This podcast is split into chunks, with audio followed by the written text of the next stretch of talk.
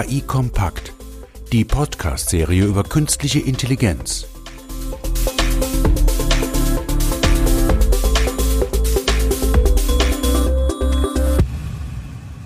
Ja, schönen guten Tag, meine Damen und Herren, zur heutigen Ausgabe von KI Kompakt. Wir hatten uns an dieser Stelle auch schon öfter über das Thema Fairness, Transparenz und Ethik, vor allen Dingen in der künstlichen Intelligenz. Und heute habe ich einen sehr spannenden Gast bei mir, um die Frage zu diskutieren, wie oder geht überhaupt ethische künstliche Intelligenz?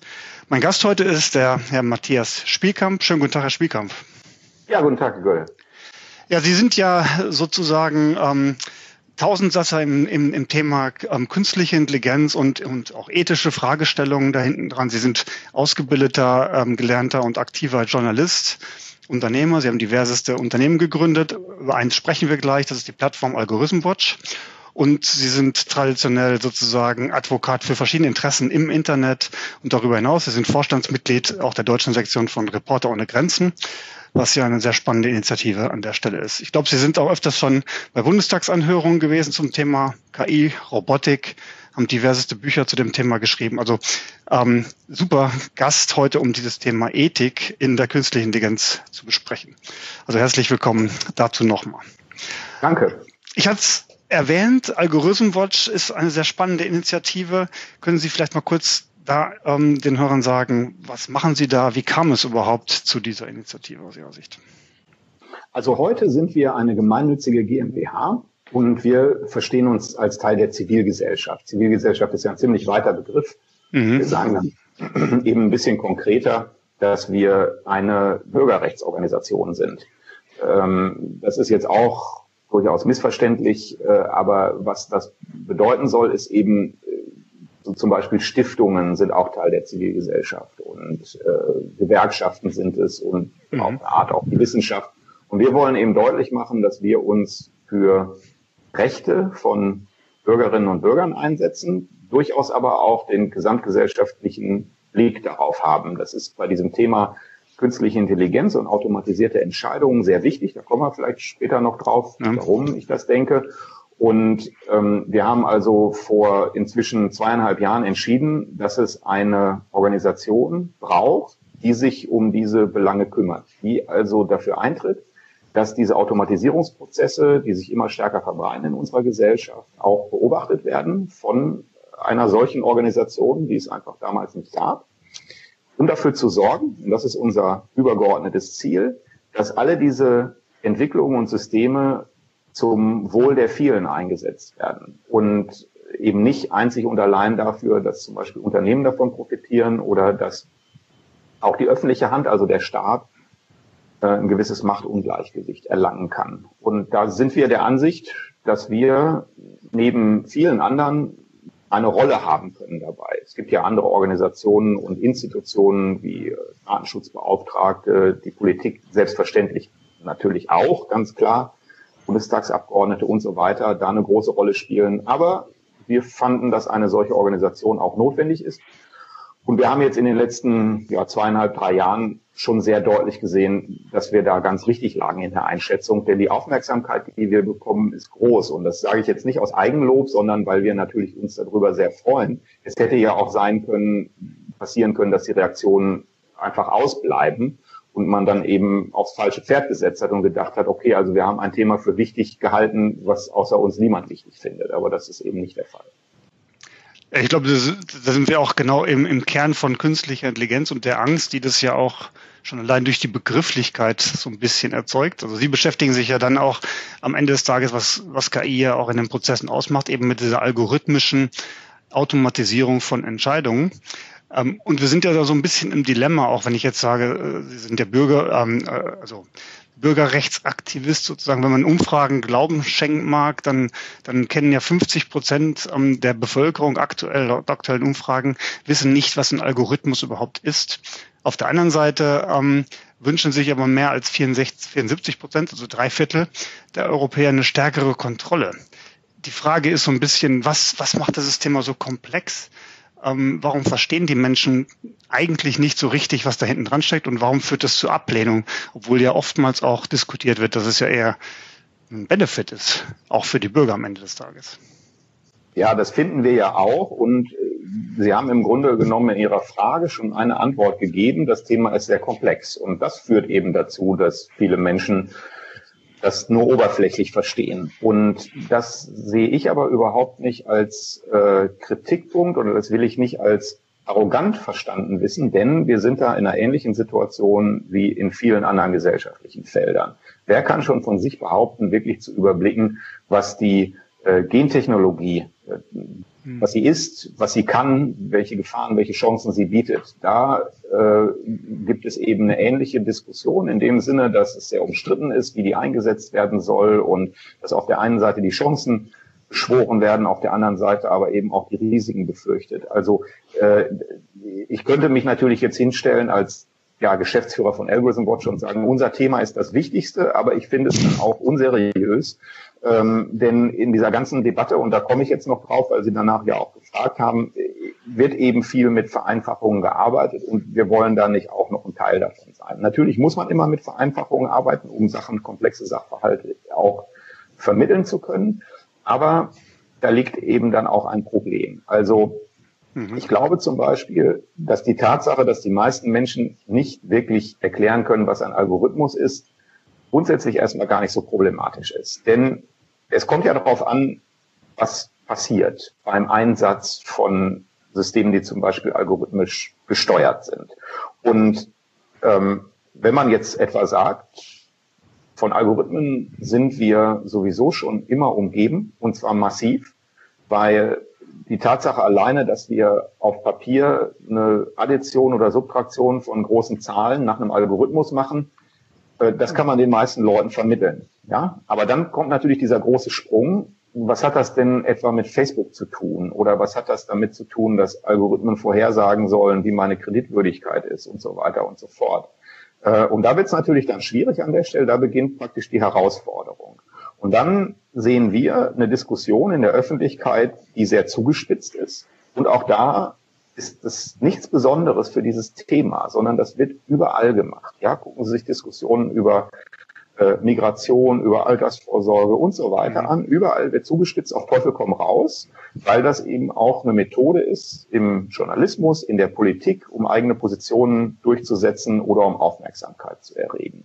Und wir sind da durchaus in einem Dilemma, weil wir natürlich einerseits auch Aufmerksamkeit erregen wollen für dieses Thema, auf der anderen Seite aber genau nicht alarmistisch oder äh, sagen wir mal auch populistisch sein wollen. Also wir wollen auch äh, zu Methoden greifen, die etwa emotionalisieren. Wir haben ja diese Open Schufa-Kampagne gemacht, bei der wir schon ganz klar gesagt haben, also hier gibt es ein großes Problem, wir sind alle davon massiv betroffen, mhm. es gibt so gut wie keine Transparenz.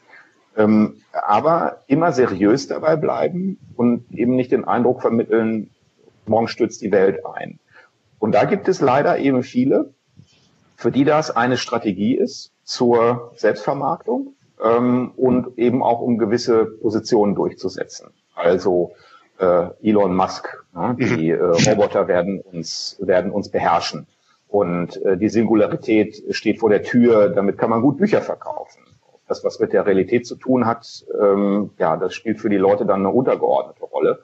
Und äh, dadurch kommen wir in eine Situation, die Sie beschrieben haben, dass auf der einen Seite eigentlich die Kenntnisse gar nicht so weit verbreitet sind, aber das ja im Grunde genommen genau die Grundlage ist für Ängste. Mhm. Also ich, ich habe eben in meinem Leben immer die Erfahrung gemacht, je weniger ich selber äh, weiß über Zusammenhänge und je weniger andere Leute über Zusammenhänge wissen, desto äh, leichter kann man natürlich auch davon überzeugt werden, dass es da irgendwelche Risiken gibt. Manchmal mhm. muss man auch die, diese Zusammenhänge erst richtig gut verstehen, um erkennen zu können, wie, äh, dass tatsächlich große Risiken vorhanden sind. Aber manchmal werden eben auch Ängste geschürt, die nicht gerechtfertigt sind.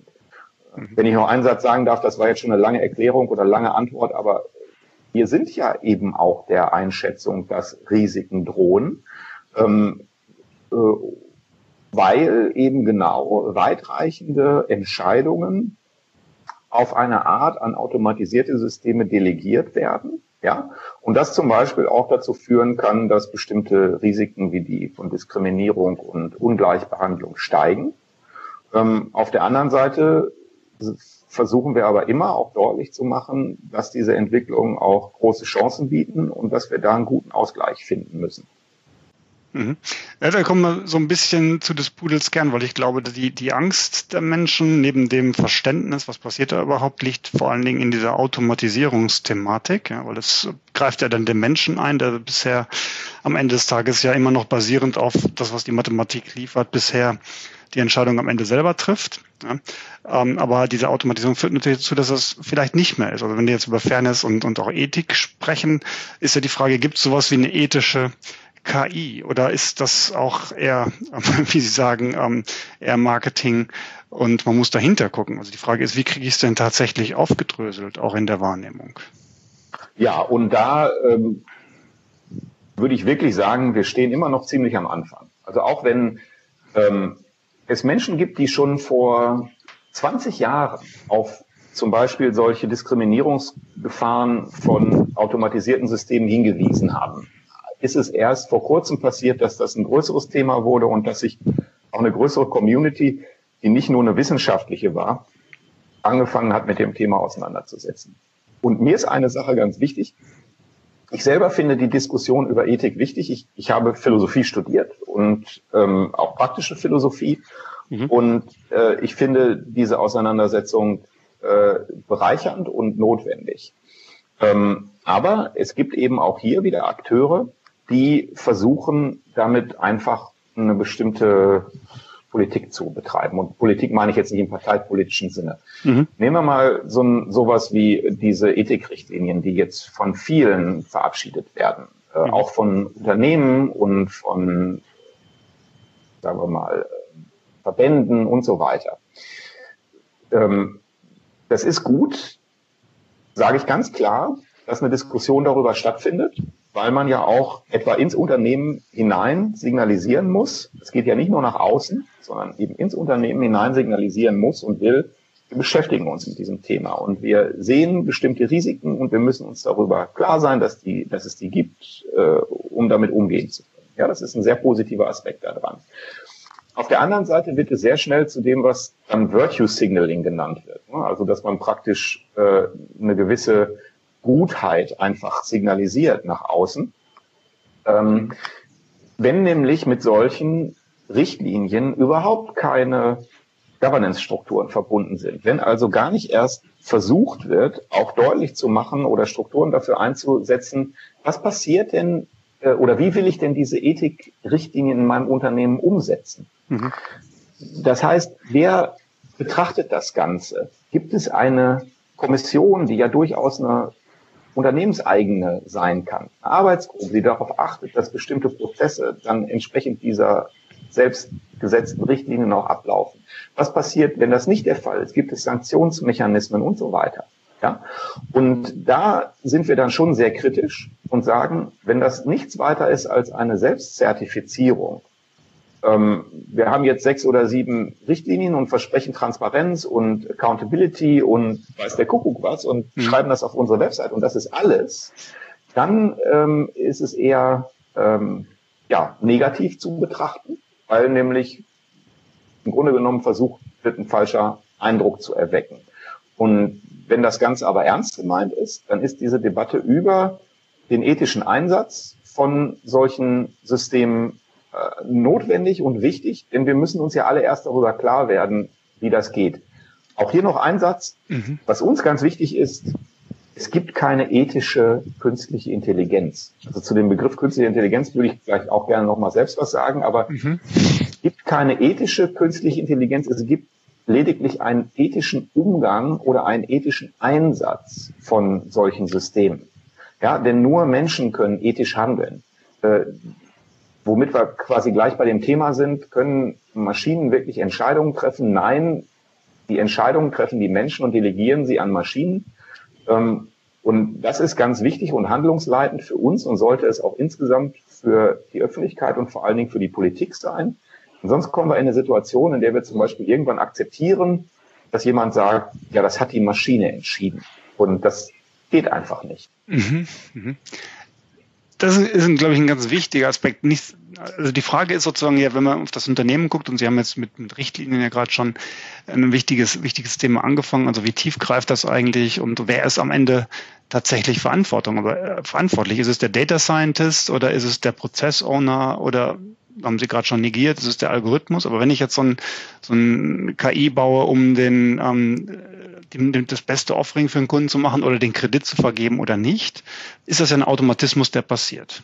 Ja, und da kann ich mich ja schon, weil da passieren tausende von Entscheidungen ähm, am Tag, ähm, die trifft ja kein Mensch mehr an der Stelle. Da stellt sich ja schon die Frage, wer ist jetzt verantwortlich? Ja, auf Wie können Fall. Unternehmen das regeln? Wie, wie, wie kommt man da voran? Ja, also das will ich überhaupt nicht in Abrede stellen. Ähm, es gibt eine stark verteilte Verantwortung. Eine der ersten ähm, überhaupt äh, Aussagen, die wir getroffen haben zu diesem Thema und haben dann auch damals so eine Infografik dazu erstellt, die äh, Katharina Zweig, die äh, eben Algorithm Watch Schmidt gegründet hat, Professorin in Kaiserslautern, die hat damals die ursprüngliche Idee dafür und wir haben das dann noch ein bisschen weiter ausgearbeitet im Laufe der Zeit, war die lange Kette der Verantwortung, wie wir das mhm. genannt haben. Und haben halt versucht deutlich zu machen, ähm, ja, da gibt es alle diese Punkte, die da, die Sie gerade auch genannt haben. Wir sind aber auch noch ein bisschen sogar darüber hinausgegangen, weil wir nämlich sagen, man muss das wirklich ganzheitlich betrachten äh, und eben auch ähm, aus einer gesellschaftlichen Perspektive schon die Entscheidung, einen bestimmten Prozess zu automatisieren, muss man als Teil dieser Verantwortungskette betrachten. Ja, also wenn ich sage, ich möchte automatisiert ähm, Vorschläge dazu machen, welcher Straftäter im Gefängnis bleibt und welcher entlassen wird, dann ist das eine enorm wichtige vielleicht in dem ganzen Prozess die wichtigste Entscheidung, die getroffen wird und für die jemand Verantwortung übernehmen muss. Ja, mal ganz unabhängig davon, was dann hinterher der Data Scientist macht und wie die Daten gesammelt und behandelt und gesäubert werden und so weiter. Ja. Und, und da haben Sie natürlich völlig recht, dass das sehr aufwendig ist, äh, da zum Beispiel auch Verantwortung zuzuweisen. Aber auch da sage ich, wir müssen ja trotzdem bei der Vorstellung bleiben, dass wir das können, denn das tun wir ja woanders auch. Also nehmen wir mal jetzt die Abstürze von der äh, Boeing ähm, 737. Mhm. Ähm, da wird am Ende wahrscheinlich kein Mensch für ins Gefängnis gehen müssen.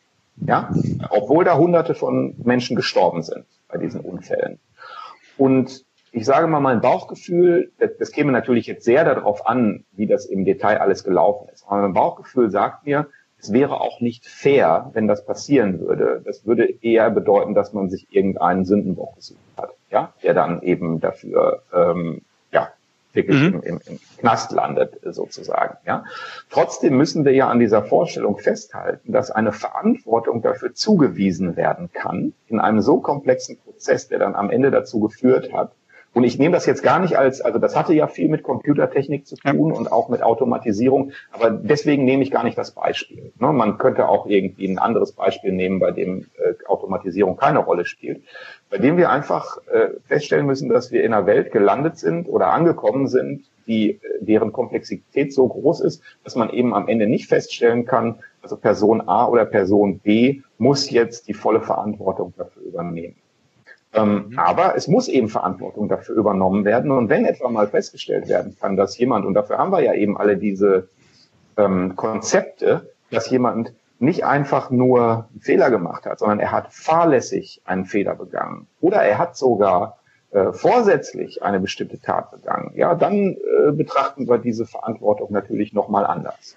Und so kann man mit dieser Fragestellung nach den automatisierten Systemen selbstverständlich auch umgehen. Mhm. Wenn Sie jetzt irgendwann mal feststellen würden, die Chance oder die Gefahr, das Risiko ist sehr gering, aber wenn man jetzt irgendwann mal feststellen würde, und ich nehme jetzt wirklich ein drastisches Beispiel, ja, nur um das deutlich zu machen.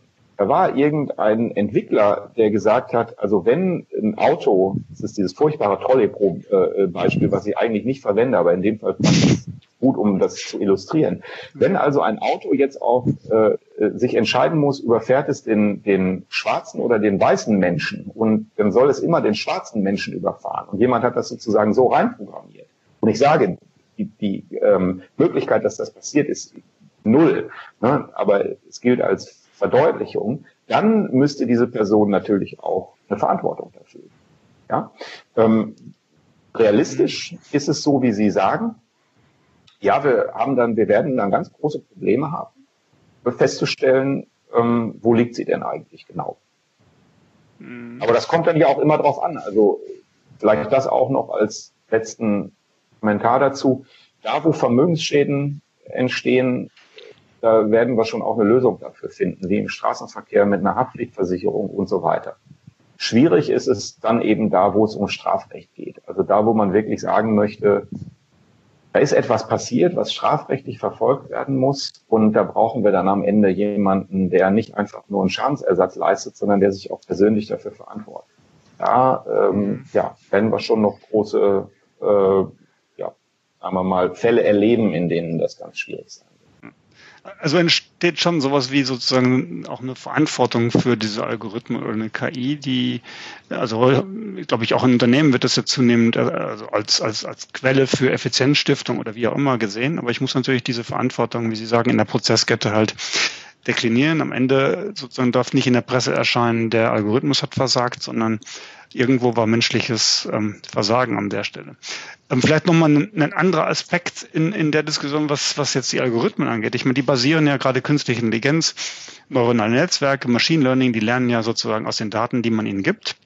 Und jetzt haben wir die, das, die Risikoquelle Mensch so ein bisschen diskutiert, aber die Risikoquelle Daten ist ja auch da. Also wenn, wenn ich sozusagen in den Daten irgendwas ist, was nicht ganz ähm, korrekt war aufgrund der Vergangenheit oder da ist, man nennt das ja Bias drin, äh, wie zu sagen, wenn ich halt in der Vergangenheit immer Männer eingestellt habe und die waren erfolgreich im Unternehmen und ich habe im HR einen, einen Algorithmus, der sozusagen Be Bewerber ähm, screent, dann wird er vornehmlich wahrscheinlich Männer empfehlen und die Frauen eher ausschließen solche Dinge treten ja zusätzlich auf. Also nicht nur der Algorithmus an sich, der da automatisiert, sondern eben die Daten, die eben möglicherweise was vorgaukeln, was anders ist.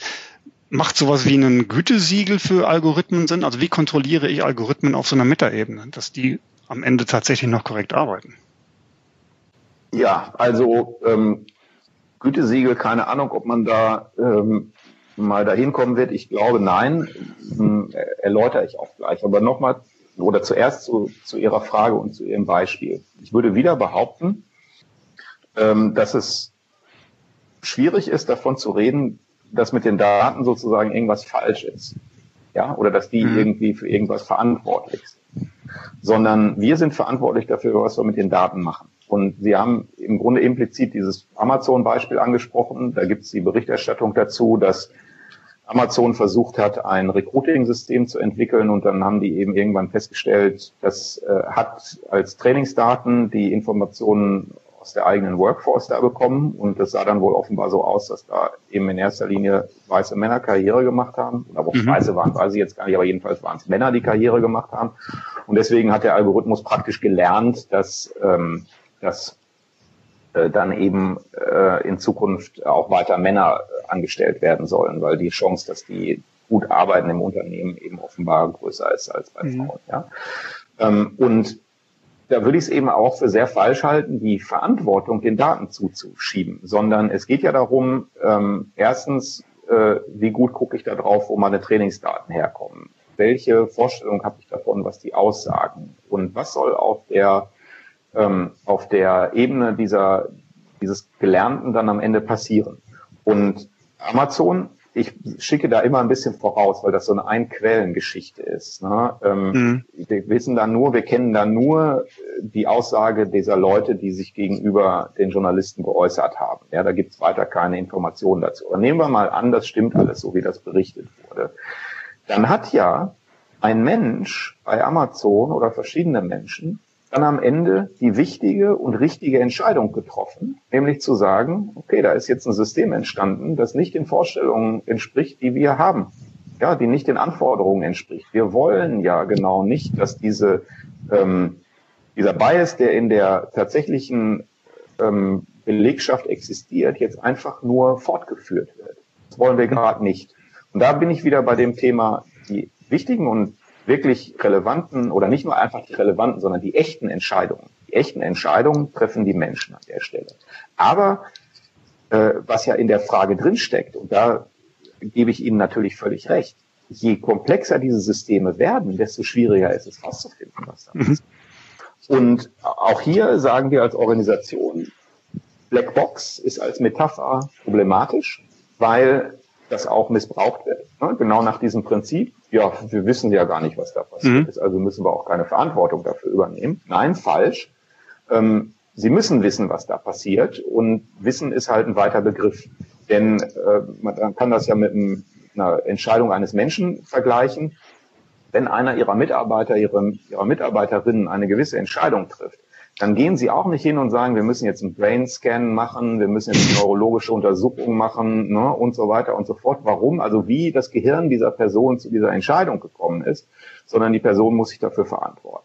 Und so ist es eben mit diesen Systemen auch. Ähm, klar, wenn Sie diese mhm. Fehler ausmerzen wollen, und Sie gucken da ja in erster Linie aus einer Unternehmensperspektive drauf, wenn Sie diese Fehler ausmerzen wollen, dann müssen Sie natürlich sehr genau verstehen, wie die zustande gekommen sind. Und das kann richtig, richtig schwierig sein. Ja, und ich selber bin ja kein Datenwissenschaftler. Das heißt, ich kenne solche Sachen immer nur aus Gesprächen mit Kollegen und Kolleginnen und, und von außen. Mhm. Ähm, aber das ist natürlich unglaublich komplex. Und da arbeiten kluge Köpfe weltweit dran, an diesen ganzen Ideen von Debiasing von Datasets und äh, Auditierungsmechanismen und so weiter. Ähm, das ist auch alles notwendig. Aber das darf halt nicht darüber hinwegtäuschen, dass ähm, wir immer, dass uns immer klar sein muss, dass ähm, es nicht darauf ankommt, ob ich jetzt am Ende wirklich dieses statistische Modell dahinter nachvollziehen kann, um Verantwortung für die Ergebnisse von solchen Prozessen zu übernehmen mhm. und dann eben auch übernehmen zu müssen. Mhm. Ich, ich habe einen Teil Ihrer Frage nicht beantwortet. Lassen Sie mich da noch kurz drauf eingehen. Deswegen sind wir skeptisch, was so ein Gütesiegel angeht, weil ähm, ähm, man schlecht auf eine so große Zahl von ganz unterschiedlichen Prozessen, die sich auch noch sehr dynamisch entwickeln, ein Gütesiegel drauf pappen kann. Wir glauben eher, ähm, dass es notwendig ist, ähm, Prozesse zu entwickeln. Das haben Sie ja selber eben schon gesagt. Prozessbegleitung, Prozesssteuerung, die mhm. geeignet sind, um solche Risiken und Gefahren zu erkennen und dann eben auch möglichst zu beseitigen.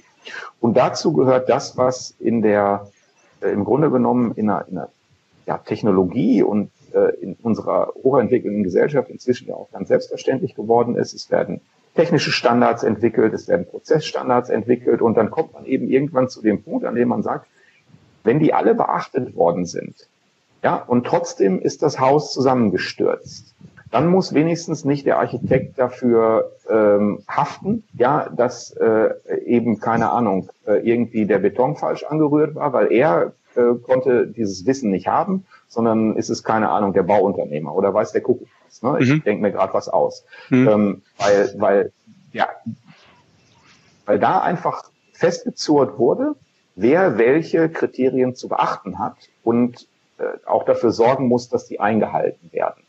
Und da habe ich den Eindruck, äh, auch wiederum, das habe ich ja schon mal gesagt, wir stehen da am Anfang, aber es finden Standardisierungsprozesse international statt, bei IEEE, es finden Standardisierungs- mhm. und bei der ähm, International Standards Organization, es finden Standardisierungsprozesse auf nationaler Ebene statt, beim DIN. Ähm, das passiert ja alles, ja, und das wird eben dann in Zukunft auch zu einer Compliance dazugehören, dass diese Sachen beachtet werden. Und welche Haftungsregeln dann zum Beispiel der Gesetzgeber da äh, für notwendig erachtet und ob die geändert werden müssen, das, das findet man auch alles gerade erst raus. Mhm. Ist, ist das, ähm, also ich glaube, das ist genau die richtige Richtung, aber es, ist, es kommt ja immer so ein bisschen auch, auch durch die Medien. Ich meine, Elon Musk hatten Sie schon angedeutet. Ähm, bremst uns, ist das nicht typisch deutsch? Bremst uns das nicht ein bisschen aus in der ähm, Anwendung von künstlicher Intelligenz zum Wohle der wem auch immer? Äh, wenn ich nach China gucke, wo, wo Bürger gescannt werden und, und irgendwelche Profiles ähm, erstellt werden und ich Benefits kriege oder äh, eben auch nach Amerika, dann interessiert die das ja relativ wenig. Datenschutz, Ethik, kümmert ja nicht. Also bremst uns das aus oder ist es ein Wettbewerbsvorteil möglicherweise irgendwann mal? Also momentan hört sich komplex an. Ja, also ich würde da jetzt auch eher nicht wagen, den Blick in die Kristallkugel zu werfen. äh, es gibt ja diese unterschiedlichen Positionen, die Sie gerade genannt haben. Ne? Die einen sagen, es bremst uns, die anderen sagen, es wird sich auf lange Sicht als Wettbewerbsvorteil erweisen. Also hm. ich finde das Beispiel China äh, problematisch äh, ähm, in dieser ganzen Absolut, Diskussion. Ja, weil ähm, ich glaube, wir uns einfach fragen müssen, ähm, zu welchem Zweck wird sowas denn entwickelt? Und Sie haben diese Überwachungstechnologien beschrieben. Und da würde ich sagen, ja, das ist alles schön und gut, dass die Chinesen da offenbar Zugriff auf viel, viel mehr Daten haben als wir und Modelle auf des, also deswegen, so heißt es ja, besser trainieren können. Ist ja durchaus umstritten, diese These, weil ähm, die Datenwissenschaftler wiederum ganz häufig sagen, wir brauchen nicht einfach diese riesen Mengen von Daten, sondern wir brauchen gute Daten. Und das ist ein gewaltiger mhm. Unterschied. Ja. Mhm. Ähm, und dann ist ja aber eben die Frage, was entwickeln die denn damit? Und wenn die jetzt ein super tolles äh, Citizen Scoring System entwickeln können damit, dann ist das ja kein Wettbewerbsvorteil, weil wir das nicht haben wollen. Ja, wir möchten kein Citizen Scoring System bei uns. Ja, ähm, und das ist natürlich jetzt ein einseitiges Beispiel. Ich versuche die andere Perspektive natürlich auch zu übernehmen und dann sagen die, ja, aber wir können doch zum Beispiel auch dadurch, dass wir diese ganzen Daten haben, etwa bessere, ähm, sagen wir mal was ganz, was, wo viele Leute einfach sofort zustimmen würden, das ist eine tolle Sache, wir können besseres Hautkrebs, eine bessere Hautkrebserkennung können wir dadurch entwickeln, ne? weil wir einfach mhm. diese Gesundheitsdaten alle einsammeln können. Und da denke ich, da ist es eben dann genau wichtig, Methoden und Möglichkeiten zu finden, mit denen wir das hier auch können. Ja, aber da behaupte ich, das geht auch ohne Einschränkung, zum Beispiel der Privatsphäre. Ob es mit dem Datenschutz, wie wir ihn aktuell haben, kompatibel ist, das ist ja die entscheidende Frage. Ich bin mir relativ sicher, dass es aber geht, ohne dass die Privatsphäre der Menschen verletzt wird. Und das ist genau das Problem, das wir lösen müssen. Also, dass wir das beides zusammenbekommen, ne? dass wir gleichzeitig sagen, äh, wir möchten die Daten nutzen, aber wir möchten sie eben nicht zum Schaden der Menschen nutzen oder so, dass dadurch ähm, zum Beispiel unkontrollierbare langfristige Konsequenzen drohen, etwa dass bestimmte Unternehmen so viel über mich wissen, dass ich erpressbar werde und ne, weiter gedacht, dass die das vielleicht dann gar nicht nutzen, weil die gar keinen Anreiz dafür haben, aber dass dann Regierungen darauf Zugriff bekommen und so weiter. Ne? Das, das, das ist eben wirklich etwas, was wir vermeiden müssen. Und da sage ich, dass diese freiheitliche Gesellschaft, in der wir leben, ähm, diesen Konflikt dann schon aushalten muss, an der Stelle zu sagen, wir können nicht einfach alles machen, was denkbar ist. Das haben wir noch nie getan mit keiner Technologie, sondern wir haben uns immer dann überlegt, wie kann sie zum Wohl der Menschen äh, eingesetzt werden. Also wir haben versucht, das immer zu tun. Ja, ich könnte jetzt behaupten, dass etwa die Atomenergie das beste Beispiel dafür ist, dass sich die falschen äh, Interessen und Lobbyisten durchgesetzt haben. Aber das ist ja auch in einer anderen Zeit passiert. Naja, klar, also da kann man ja immer drüber streiten. Mhm. Und äh, wer denn eigentlich Recht hat am Ende äh, dieser ganzen Diskussion. Und äh, dass es aber diese Auseinandersetzung bei uns gibt und, und äh, dass, die, dass die auch gut ist. Ob das jetzt am Ende dann dazu führt, dass wir Produkte entwickeln können, die zum Beispiel andere besser finden, weil sie bestimmte, ähm, weil sie auf einem bestimmten Wertekanon bestehen, das ist ganz schwer zu beantworten. Wir machen ja ein äh, Projekt, ein Forschungsprojekt zu automatisierten Personalmanagement und Mitbestimmung. Und versuchen da eben rauszukriegen, was solche Systeme leisten können, wo die eingesetzt werden, die also irgendwie dann diese sogenannten Predictive oder sogar Prescriptive Analytics Fähigkeiten haben und also sagen können, diese Mitarbeiterinnen, die müssen wir fördern, weil die so, weil die so ähm, viel Potenzial hat und dergleichen mehr. Ja? Und da äh, bin ich zum Beispiel der Ansicht, dass also ist auch ein Ergebnis von unserer Beschäftigung damit, dass der Rahmen, in dem das Ganze stattfindet, natürlich ein riesen äh, Wettbewerbsvorteil für uns sein kann. Und es ist immer umstritten gewesen, gerade zwischen Unternehmen und, und äh, Arbeitnehmern, nämlich dass ja äh, starke Arbeitnehmerrechte dazu geführt haben, dass es ein hohes Maß an sozialem Frieden gibt und Rechtssicherheit und Entwicklungsmöglichkeiten. Ja? Und wenn man jetzt sagen würde, wenn man tatsächlich feststellen könnte, und wir haben das bis jetzt noch nicht so festgestellt, aber wenn man tatsächlich feststellen könnte, dass etwa solche Systeme das Machtgleichgewicht verschieben hin zur Arbeitgeberseite ähm, und das zu einer ähm, ja also zu, zu einer Entmachtung auch von von Arbeitnehmern führt, dann würde das dieses System in Frage stellen. Und dann müsste man sich schon überlegen, man das weiterverfolgen soll oder ob man da dann auch regulatorisch eingreifen müsste. Mhm. Um eben genauso einen Wettbewerbsvorteil, wie wir ihn haben, nicht zu gefährden. Ja. Und äh, ich meine, ich lasse jetzt mal bewusst raus, das ist natürlich klar, dass man sich über die Frage, sind diese starken Arbeitnehmerrechte ein Wettbewerbsvorteil oder nicht, da kann man sich lange drüber streiten. Aber Sie verstehen, glaube ich, das Beispiel, ne? dass ich Absolut. sage, wenn wir davon ausgehen, dass die, diese Rechte wichtig sind für uns, dann wollen wir die auch erhalten, auch äh, angesichts neuer ähm, Entwicklungen.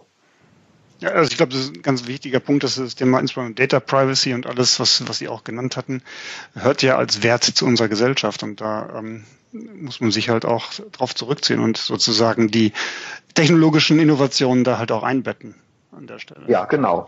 Ich, ja. Ich, mir fällt noch ein Beispiel an, das glaube ich ganz gut äh, passt an der Stelle. Wir haben da, eine Kollegin von mir hat das recherchiert, weil wir da auch lange diese Frage selber hatten und äh, auch immer wieder in Diskussionen das aufkam. Es gibt ja die große Befürchtung, dass zum Beispiel dadurch, dass ähm, Menschen Fitness-Tracker benutzen und Apps, die das Verhalten aufzeichnen und dass auch zum Beispiel immer häufiger Krankenkassen sagen, wir belohnen dich dafür, dass du sowas verwendest, dass das ein großes Risiko bedeutet, dass das zum Beispiel am Ende bedeutet, dass Menschen etwa keine Krankenversicherung mehr bekommen. Und die Situation in Deutschland ist im Grunde genommen ganz einfach. Dadurch, dass wir eine gesetzliche Krankenversicherung haben, die niemanden ablehnen darf, mhm. ist dieses Szenario im Grunde genommen ausgeschlossen. Das heißt, solange wir die Gesetzgebung, wie wir sie im Moment haben, nicht ändern, dahingehend, dass man genau solche Verhaltensvorgaben macht, um Leuten zu erlauben, in eine Krankenversicherung einzutreten oder den Krankenversicherungen erlaubt, diese Vorgaben zu machen, solange sind wir vor so einem Szenario geschützt. Ja? Und äh, das ist im Grunde genommen immer das, wovon viele Leute sprechen. Das ist eine Art technologieneutrale Regulierung. Die hat nämlich überhaupt keine Algorithmen und äh, Fitness-Tracker im Blick gehabt, sondern die hat einfach gesagt, es muss ein Krankenversicherungssystem geben, aus dem keiner ausgeschlossen werden darf. Ja, egal was der für ein Risiko bedeutet, mhm. egal wie schlecht er sich verhält, wie viel er raucht, wie viel er trinkt und so weiter und so fort. Und wenn wir diesen Konsens nicht aufgeben, dann äh, wird es eben auch im Angesicht von solchen Entwicklungen dabei bleiben. Es gibt eine übergeordnete Gefahr und die ist mir durchaus bewusst. Das ist nämlich die, dass ähm, aber natürlich, wenn auf einmal ganz, ganz viele und vor allen Dingen die Mehrheit der Bevölkerung dann zum Beispiel solche äh, Systeme nutzt und dadurch etwa deutlich macht, dass äh, sie sehr gesund leben und dass ja die äh, anderen auf ihre Kosten leben, dass dadurch so ein Konsens auch in Gefahr geraten kann. Ja, und äh, da gibt's aber auch schon Beispiele dafür, die wiederum nichts mit Algorithmen zu tun haben, nämlich diese ganze Debatte ums Rauchen. Ja, mhm. Also ähm, da ist es ja genauso, dass es Leute gibt, die sagen, also ich finde das total unfair, ich rauche nicht, ich äh, esse viel Gemüse und treibe viel Sport und dieser Kettenraucher da von nebenan, äh, der, der kriegt ja irgendwann Krebs und ich muss dafür bezahlen. Das geht doch nicht. Ja? Und da sind wir aber bis heute zwar äh, auf der einen Seite eben immer noch der Ansicht, doch, das geht, ja, weil wir also so steuernd nicht eingreifen wollen in das Verhalten von Menschen, mhm. weil das eben nicht unserer Gesellschaftsform und unserer Vorstellung von Freiheit angemessen ist. Aber auf der anderen Seite dann ja nach, nach jahrzehntelangen äh, Auseinandersetzungen dazu gekommen sind, dass wir zumindest sagen, also in öffentlichen Gebäuden und in Gaststätten und so weiter darf nicht mehr geraucht werden oder nur noch unter ganz, ganz strengen äh, Voraussetzungen. Ja? Mhm. Ähm, ja, und, und das wird immer eine politische Auseinandersetzung bleiben. Ja, genau. Also so, so, so ähm, durch die Diskussion ändern sich aber auch ja sozusagen Verhalten und auch Sichtweisen darauf, ohne dass man sie jetzt reguliert. Das ist ja auch bei dem Beispiel Rauchen ein sehr schönes Beispiel. Auf jeden Fall. Auf jeden Fall gelungen. Also man fühlt sich ja, denke ich, bin jetzt kein Raucher, aber ich denke, man fühlt sich zunehmend schlechter, wenn, wenn das halt sozusagen ähm, ja aus der Öffentlichkeit zunehmend verbannt wird. Also man ist ja dann Outlaw sozusagen ein bisschen. Ja, Herr Spielkamp. Genau, und, und das wird ja von denjenigen, die betroffen sind, auch als ganz negativ empfunden. Und genau, und das ist, glaube ich, auch ein Anreiz, dann eben sich anders zu verhalten. Also möglicherweise so wie die Gesellschaft das eher von ihm erwartet, ohne Stimmt. dass es ein Gesetz gibt. Ja. Richtig, ich verstehe das, aber ich versuche auch immer die andere Perspektive einzunehmen und zu sagen, ja, aber die, für, die, für die Raucher ist es ja natürlich ein enormer Eingriff in ihre, in ihre Freiheitsrechte. Also so empfinden sie das, ja. Aber es muss eben dann, und das ist ja die, die, das Wesen der Demokratie, es muss halt in einem bestimmten Verfahren muss dann eben ein Ausgleich geschaffen werden. Und äh, im Moment ist einfach der Ausgleich der, es darf weiter geraucht werden, Menschen dürfen rauchen, aber sie dürfen eben nicht mehr, wie noch vor relativ kurzer Zeit, äh, in öffentlichen Gebäuden, äh, in jedem Restaurant, in jeder Kneipe, im Zug, im Flugzeug und so weiter rauchen. Das ist eben nicht mehr akzeptiert. Da genau, und die, und Genau, und die Risiken sind halt transparent gemacht worden. Also ich muss halt nicht im Beisein von kleinen Kindern ähm, rauchen, weil das schadet halt. Das ist objektiv ja. so. Ja? Und ich glaube, das kann man auch ganz gut in die Algorithmik übertragen. Nur, wie Sie sagen, wir sind am Anfang. Ich glaube, da ist noch ein weiter Weg zu gehen. Ich danke Ihnen auf jeden Fall mal für die ähm, sehr spannende Diskussion. Ich glaube, wir könnten noch Stunden weitersprechen. Den Eindruck habe ich auch. Weil es ja. echt ein super spannendes Thema ist. Aber ich glaube, es ist viel Aufklärung notwendig. Und das ist ja auch sicherlich ein Punkt, was, was Sie mit Algorithmus erreichen wollen, eben Aufklärung zu dem Thema. Thema. Es gibt keine ethischen Algorithmen, sondern am Ende des Tages müssen wir es gestalten, wie all die anderen Herausforderungen, die wir sozusagen in unserer Gesellschaft hatten. Das ist jetzt eine neue oder neu, neu ist es ja eigentlich nicht mehr, aber es ist auf jeden Fall ein Gestaltungsauftrag, sowohl für die, die Bürger damit umzugehen, als auch eben für die Unternehmen, sozusagen für die richtigen Einsatzgebiete und die Nachvollziehbarkeit, Transparenz in Richtung ihrer Kunden zu sorgen. Herr Spielkamp, es hat mir Spaß gemacht. Vielen Dank. Und ich ja, hoffe, ähm, Sie, meine Zuhörer, haben auch einiges gelernt in der Diskussion und ähm, haben sicherlich auch Anstöße, das in Ihrem Unternehmen jetzt weiter zu diskutieren. Dankeschön fürs Zuhören und bis zum nächsten Mal.